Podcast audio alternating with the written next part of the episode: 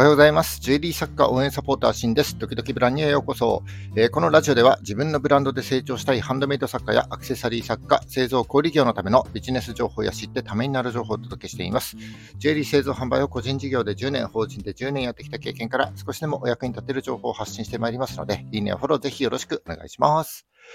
4月25日火曜日の放送です。世間では、え25日は給料日ということで、えおそらく新社会人の方々はですね、今日が初めての給料日なんでしょうか。えー、まあ、フリーランスや自営業の方々はね、あの給料日ってあまり関係ないと思いますけども、えー、ゴールデンウィークも控えていますので、少し温存しておいてですね、ゴールデンウィークでいっぱい遊びたいですね。えっ、と、今日のお話なんですけども、えー、ディズニーが40周年で盛り上がってますので、えー、今日はある一冊のディズニーに関する本から学べるお話をしたいかなというふうに思っています。またディズニーの話かって思う人もいるかもしれませんけども、今月はちょっとね、お祝いムードが高まってますので、少々ご辛抱いただいて、あの、少しでもためになる情報をお話ししていきたいと思ってますので、何卒お付き合いいただければと思います。えー、それで今日はですね、一冊の本からお話したいんですけれども、えー、どういった本かというと、ディズニー心をつかむ9つの秘密という本になります。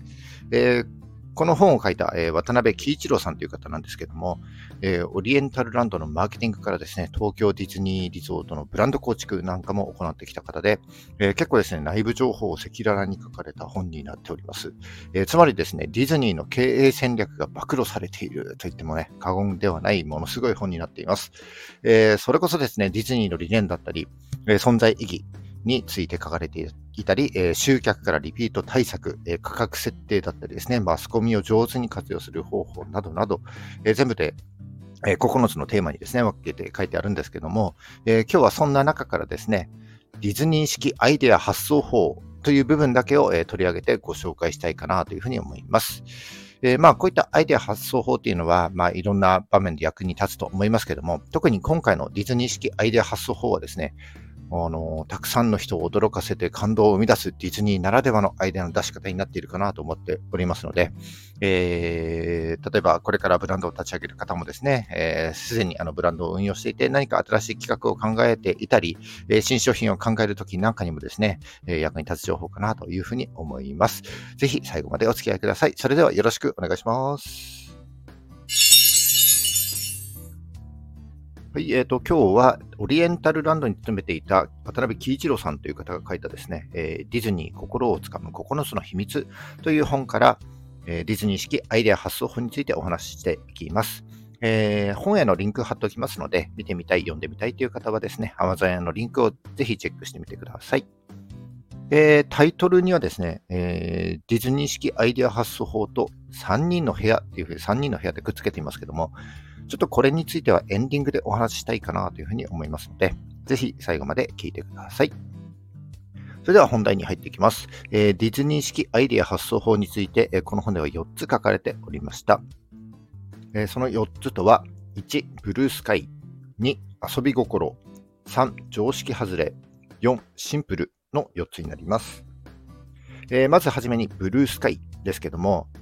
まあ、いざですね、こう、アイデアを考えようかななんてなっても、時間やお金だったり、えー、技術や人なんかね、いろんな問題が立ちはだかると思います。えー、ブルースカイっていうのは青い空、直訳すると青い空なので、えー、まあ、青天井でですね、アイデアに一切の制約を設けないということになります。えどんな突拍子もないアイデアがあったっていいので、まずはですね、いろいろもうアイデアを出し合って考えてみるということになります。で、問題なのはアイデアが出ないっていうことになります。えー、制約がないのにアイデアが出ないっていうのはちょっと悲しいので、これの解決方法が次の遊び心につながっていきます。で、二つ目の、えー、アイデア発想法ですね。遊び心についてお話しします。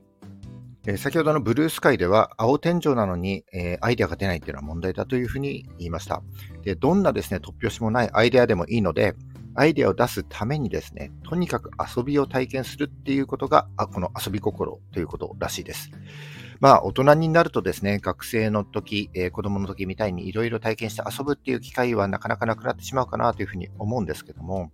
えー、それこそディズニーみたいなテーマパークだったり、あとは動物園とかですね、いろんなアトラクションにチャレンジしてみたり、いろんな動物に触れてみたりとかですね、えー、体を動かして遊んで体験してみると、えー、思わぬアイデアにつながることってあると思います。特にあの小さいお子さんがいるご家庭なんかはですね、まあ、お子さんと一緒にたくさん遊んでください。えー、次が常識外れですね。え僕は自分ではですね、普段からまあ真面目な人間かなというふうに、まあ、自分では思ってるので、こう常識から外れたことってなかなかできないんですよね。まあ、日本人はですね、真面目気質なところがあるって言われていますけども、あの人って、えー、こう自分にとって必要な情報だったり、知っていることをこう重要視する固定概念っていうのがね、どうしてもあると思うんです。で、この固定概念のことを、えー、心理学や医学的な言葉でスコトーマっていうふうに言うらしいんですけども、えー、普段がです、普段あの自分が正しいと思っていることだったり、常識だと思っていることをですね、あえて逆のことを試してみる、えー、スコトーマを外してみるっていうふうに考えると、えー、思いもかけないアイデアにつながることがあるかなというふうに思います。えー、で、最後がシンプルになります。えー、どんな面白いアイデアでもですね、うまく伝えることができなければ、まあ、誰も見てくれないし、誰も体験してくれないわけです。えー、ディズニーの面白さの一つとして、えー、シンプルにわかりやすいということが挙げられると思います。えー、ディズニーランドは、え夢と魔法の王国、ディズニーシーは冒険とイマジネーションの海。このたった一言でですね、イメージを膨らませることができて、えー、実際に現場を見たときに、えー、そして体験したときにですね、子供も大人も、えー、その面白さがすぐにわかる。えー、っていうのが、えディズニーのシンプルという考え方につながっているようです。で、このシンプルで、この一言をですね、考えるのもなかなか難しいかなというふうに思われる方も多いと思います。で、実際僕もそうなんですけども、えー、この今回紹介した本の中ではですね、えー、とにかく自分のブランドや商品が、え他人からどう見られているかということをですね、常に客観的に考えることが大事だというふうに書かれておりました。えー、外から見てどう見えるか、え自己満足なね、アイデアにならないためにも、えー、この外から見てどう見えるかということを常に意識しておくということが大切だということになります。はい。以上ですね、えー、ディズニー式アイデア発想法について4つお話しいたしました。えー、ブルースカイ、遊び心、常識外れ、シンプル。この4つお話ししましたけども、まあ、こうやって改めて並べてみる、改めて並べてみるとですね、とてもわかりやすい教えかなというふうに思います。まあ、まとめると、えー、制限を設けず、常識外れな遊び心も持って、えー、客観的にシンプルな面白さを追求していこうといった感じになりますかね。えー、ディズニー式アイデア発想法、この話が少しでもお役に立てれば幸いです。えー、今日はディズニー式アイデア発想法4つですね、ご紹介いたしました。えー、エンディングでは冒頭でもお話した通り3人の部屋についてお話ししたいと思います。え、これはですね、ウォルト・ディズニーが実践していたアイデアの作り方というかまとめ方です。えー、知ってる方ももしかしたらいらっしゃるかもしれませんが、ディズニー3つの部屋と言われるものになります。えー、この3つの部屋にはですね、ミッキー、ドナルド、ドナルドのおじさんのドレイク教授の3人がいます。えー、この3人はそれぞれ役割を持っていて、ミッキーは空想家です。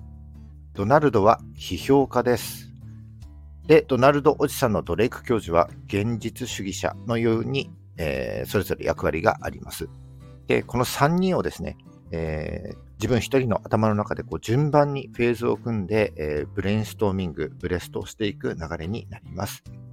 で、このフェーズの順番が、えー、ミッキー、ドレイク教授、ドナルドの順番になります。で、元になるアイデアは何でもいいんですけども、例えば今回のアイデア4つのあのアイデア発想法をご紹介しましたけども、この4つのアイデア発想であるアイデアが浮かんだら、まずはミッキーに託してですね、もう夢のようなアイデアを作り上げます。で次にドレイク教授はですね、このミッキーのアイデアを実現するために現実的な検討をします。えー、予算はいくら必要か、えー、どんなメンバーが必要か、えー、どんなスケジュールが必要か、なんていう、え段取り的なことですね、を内容を考えていきます。で、最後にドナルドですね、えー、ミッキーとドナルド、ドナルド教授じゃね、ミッキーとドレイク教授が出した案に対して、本当に実現可能かどうか、で、事前に予測できるエラーはないか。といった非常に現実的かつ、えー、批判的な視点でアイデアを見直すという流れになります。えー、まあ、こんな感じでですね、えー、自分一人の中で頭を切り替えて3段階のフェーズに分けて考えることによって、より現実的なアイデアにこう落とし込めるというような流れになりますね。はい。以上、今日はですね、ディズニー式アイデア発想法と3人の部屋ということで、えー、ご紹介してまいりました、えー、今日の話全部まとめると、え4つのアイデア発想法は、ブルースカイ、遊び心、常識外れ、シンプル。この4つでアイデアを出して、ミッキー、ドレイク教授、ドナルドの3人でより現実的に煮詰めていくというような感じになりますね。